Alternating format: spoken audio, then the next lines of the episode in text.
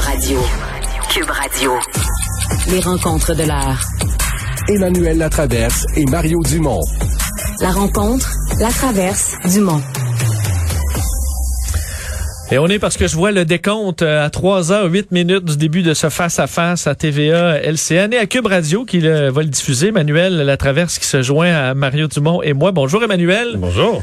Bonjour. Alors là, il doit quand même y avoir beaucoup de frénésie dans euh, tous les camps. C'est toujours excitant ce genre de bon, ce genre de rencontre, d'autant plus que la mécanique du face-à-face rend le tout euh, particulièrement intéressant. je commencerai en te demandant, Emmanuel, qui qui a le plus gros défi ce soir? Euh, c'est M. Trudeau. De loin. C'est, lui qui a la tâche la plus difficile. Euh, parce que généralement, un premier ministre sortant doit se contenter de bien faire. Passer au travers. Euh, il ne peut pas faire ça. Donc, toutes les stratégies habituelles pour un premier ministre qui sollicite un autre mandat, etc., ne fonctionnent pas. Il doit faire mieux. Il doit faire oublier son début de campagne. Il doit se réconcilier avec ses électeurs qui commencent à lui tourner le dos. Et ça, c'est pas évident quand tu fais campagne puis que tu n'as pas apporté une vraiment de fondamentales nouvelles idées, tu sais. Alors, t'as pas vraiment d'eau à amener au moulin, là, et c'est ça qui est difficile pour lui, je pense. Est-ce qu'il peut, Emmanuel, est-ce qu'il doit rafraîchir un peu le ton Trudeau, là? Parce que moi, j'ai l'impression qu'il y a une fatigue. On a vu tellement de points de presse de Trudeau qu'il y a eu de la visibilité comme il n'y en aurait, jamais eu avec la pandémie. Mais son ton, des fois un peu théâtral, euh, le manque de réponse, nous, nous, nous reconnaissons, nous reconnaissons, nous continuons de travailler. Est-ce qu'il devra se rafraîchir un peu parce qu'il y a une fatigue chez les électeurs? Oh, il y a une très, très grande lassitude chez les électeurs. C'est la raison pour laquelle on le voyait dans le sondage de Jean-Marc Léger ce matin. Il y en a 52% qui ne savent pas, dont le choix n'est pas définitif. Et c'est la raison pour laquelle des électeurs qui l'ont appuyé depuis deux élections lui tournent le dos en ce moment. Moi, je pense que M. Trudeau, il faut le dire, est bon en débat. Il est celui qui a le plus d'expérience et la formule du face-à-face est celle dans laquelle il est le meilleur. OK? Alors, il s'agit pour Justin Trudeau d'être Justin Trudeau et pas d'être le premier ministre du Canada. Il faut que ça soit le Justin Trudeau qui a du, que, du cœur au ventre. Puis, moi, je pense que euh, on l'a pas, on l'a moins vu au Québec dans cette campagne-là. Euh, on l'a vu dans son rôle de premier ministre. Là, c'est sa chance de revenir à la maison puis de rappeler aux Québécois qu'il est un Québécois et qu'il comprend le Québec.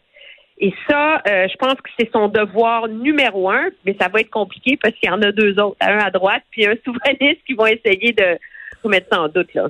Mais M. Trudeau a quand même, à mon avis, deux. Euh, bon, je, je, partage qu'il est très efficace en débat. Il l'a prouvé là, deux, deux, dans deux campagnes plutôt qu'une.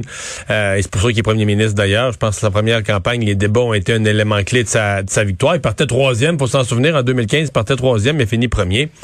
Mais euh, là, cette fois-ci, il y a quand même deux, à mon avis, deux, deux handicaps. Le premier, c'est qu'il veut faire campagne beaucoup sur la pandémie, etc., etc. Mais autant il veut donner euh, l'importance de la gravité à la pandémie puis aux mesures qui sont nécessaires pour la combattre, il reste qu'il a déclenché une élection en pandémie. Fait qu'il il, est, en contradiction dans les faits de vouloir dramatiser une situation ou de grossir le, le sérieux puis les mesures que ça prend dans une situation que dans l'œil des électeurs, il a lui-même banalisé en déclenchant une élection pendant le pendant la pandémie. Donc ça, c'est un point. L'autre élément, à mon avis, de difficulté de M. Trudeau, c'est l'efficacité des campagnes de peur. Là. Je veux dire, ça reste qui ça reste un atout là, dans l'élection de 2019, etc. D'abord, c'est dans la méthode. Les campagnes de peur sont dans la méthode libérale, puis depuis les référendums au Québec, libéral au Québec ou libéral à Ottawa. Les, campagnes, quand je dis les campagnes de peur, de, de, de dépeindre l'adversaire comme un monstre, puis si jamais il se retrouvait au pouvoir, ça serait l'enfer, tout serait détruit, les systèmes de santé, plus rien qui marcherait. C'est toujours dans le discours libéral. Et les conservateurs ont tellement vu venir ça que cette fois-ci, on fait un début de campagne. Erin O'Toole qui clarifie, je suis pro-choix, euh, les changements climatiques, je vais m'en occuper, tout ça. Ça veut pas dire qu'il n'y a plus aucune attaque qui peut coller. Mais disons que la méthode libérale habituelle, ça marche moins. Ça colle moins à Erin O'Toole. Donc ça, c'est une autre faiblesse. C'est une carte habituelle de M. Trudeau qui est plus sûr qu'elle va marcher aussi bien qu'avant.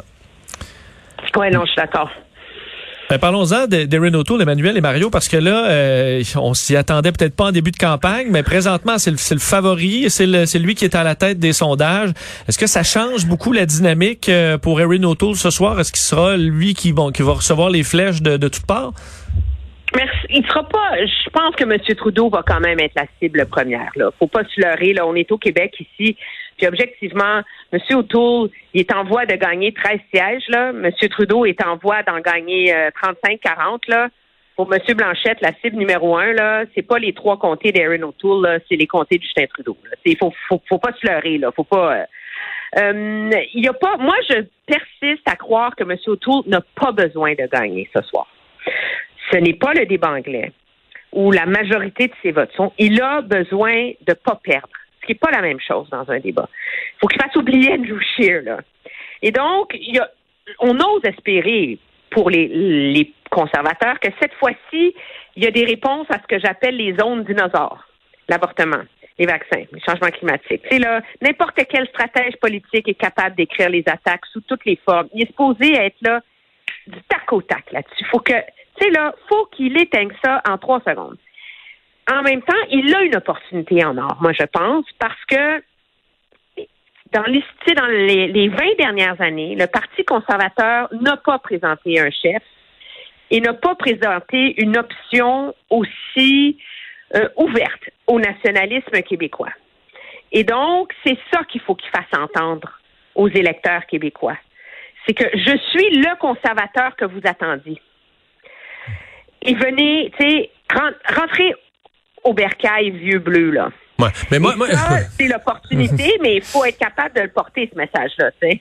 Mais moi, ce qui me tracasse, c'est si je suis un stratège conservateur, mettons, je me dis, OK, on a quand même toute une job à faire parce qu'il faut qu'on parte d'un type totalement inconnu. Puis qu'à la fin de la soirée, les gens disent, ouais, ça pourrait être notre premier ministre. C'est une grosse marche, non? Tu nouveau, t'as un nouveau voisin, tu le connais même pas, là. Tu l'as vu un peu tondre son gazon, tu l'as vu aller, elle a l'air correct, il s'occupe bien de ses enfants, tu l'as vu un petit peu de loin, mais tu le connais pas pantoute. Puis là, à la fin de la soirée, il faudrait que tu, serais prêt à y confier tes finances, tes affaires, y confier tout. C'est, c'est un gros, c'est un gros step, là. Moi, je pense que M. O'Toole a l'avantage, pour garder ton, euh, ton analogie du voisin, là. C'est pas euh, l'air bête qui dit bonjour à personne, qui était, euh, qui était euh, Qui était froid comme un bâton de popsicle. c'est pas le gars weird, là, tu sais, qui est comme, tu sais, on dirait qu'il vient, c'est comme un, un Amish qui débarque en ville, là, tu sais, avec son chariot puis sa charrue, là, puis sa femme qui a son petit chapeau. Ça, c'est Andrew Shear. Lui, il arrive, tu dis, ah ben oui, c'est un gars, il travaille, euh, je sais pas ce qu'il fait, hein, mais il est gentil, il joue avec ses enfants. Tu sais, il nous a invités à souper vendredi prochain. Tu sais, t'as comme, c'est pas Jack Layton, là. Mais il y a quelque chose d'affable chez lui. Tu as, envie de le trouver sympathique, tu sais? Et ça, je pense que ça aide beaucoup. Mais ce qu'il faut, dans son cas, c'est ça, c'est qu'il réussisse à, à, à projeter cette image-là. En même temps, il y a un message, lui, à livrer pour projeter cette image-là. -là, cest à dire écoutez, les amis, là, je sais que vous êtes tannés de Justin Trudeau, mais il y en a juste un autre qui peut être premier ministre ici à hmm. soir, là. C'est moi si vous êtes de lui, arrêtez d'aller partir votre vote au bloc, puis rentrer à la maison, tu sais. Puis il va marteler son contrat. Euh, tu sais, s'il le fait pas ce soir, il le fera jamais. Il va marteler son ah, contrat qu'il a offert avec les Québécois. Là, ça c'est parce que ça a été annoncé une fois dans un discours à Québec. On en a parlé pendant 24 heures.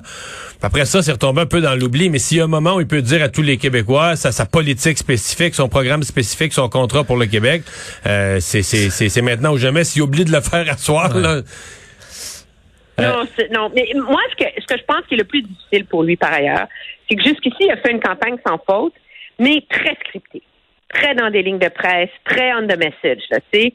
Euh, très prudente, très, très prudente, là. Dans un débat, moi, j'en ai jamais fait. Toi, t'en as fait un, tu me diras, mais je pense qu'à un moment donné, là, c'est comme le saut de l'ange en haut de la tour de 10 mètres aux Olympiques, là. Je veux dire, il faut que tu te fasses confiance. Il faut que tu penses par. Tu es obligé de penser au feu. Tu es obligé de réfléchir live, là de, t'adapter. C'est sans filet.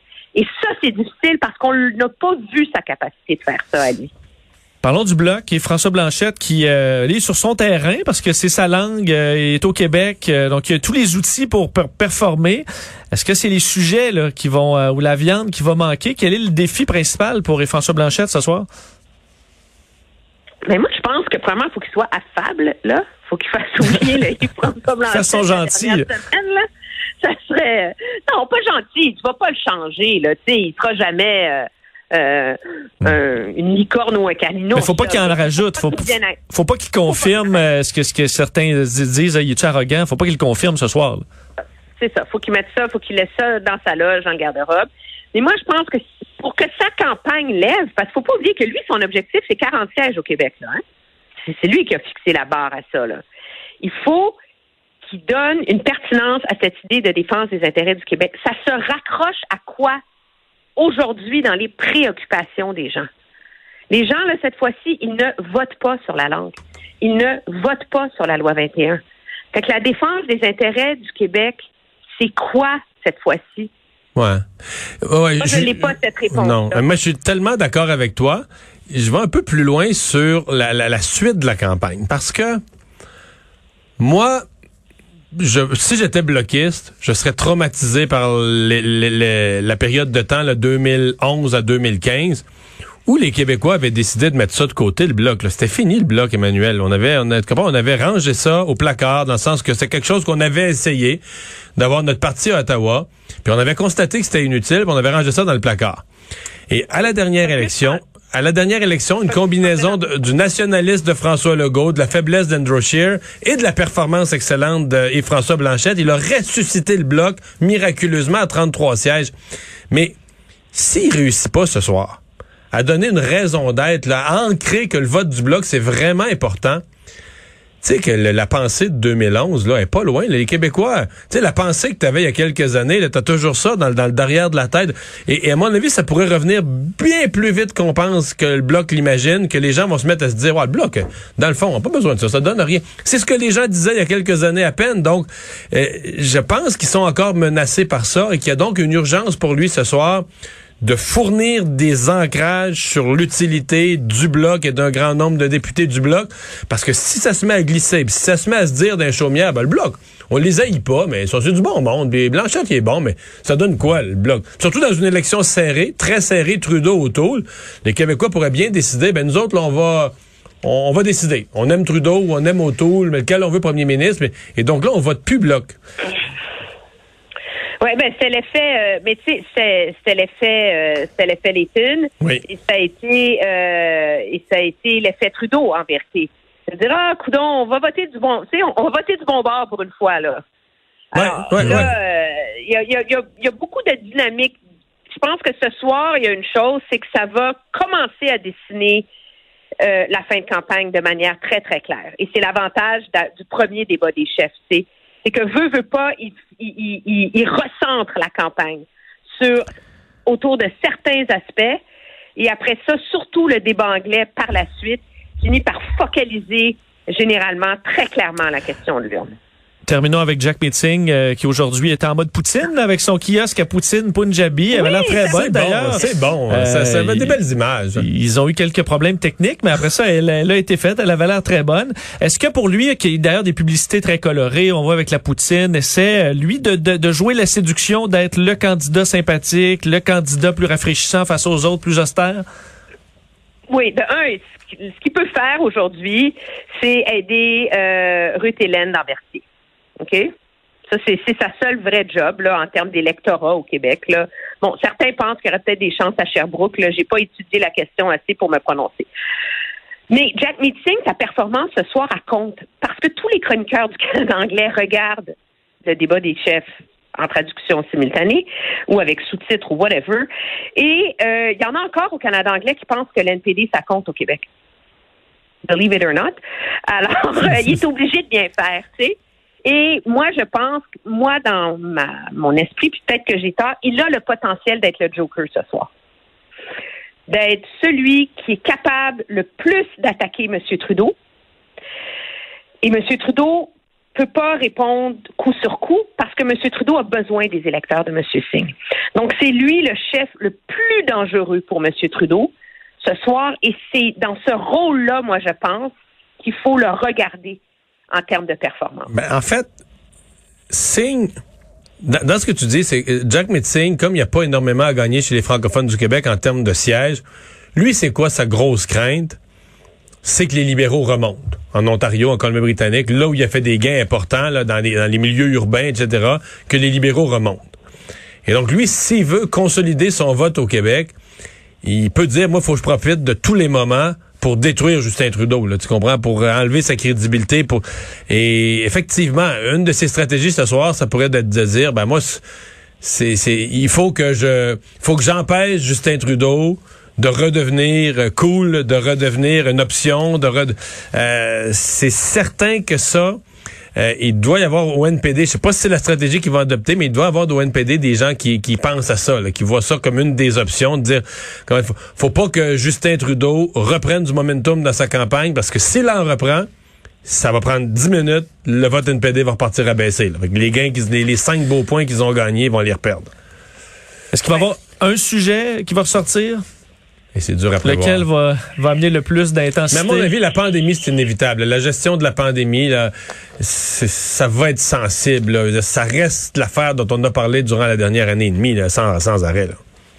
Mais je, oui, puis moi je pense que l'élément paratonnerre autour de ça, c'est les vaccins, là, les, les, vaccins obligatoires, parce que je peux compter sur M. Trudeau pour remettre sur le nez de M. Blanchette, qui n'est pas d'accord avec le vaccin obligatoire non plus.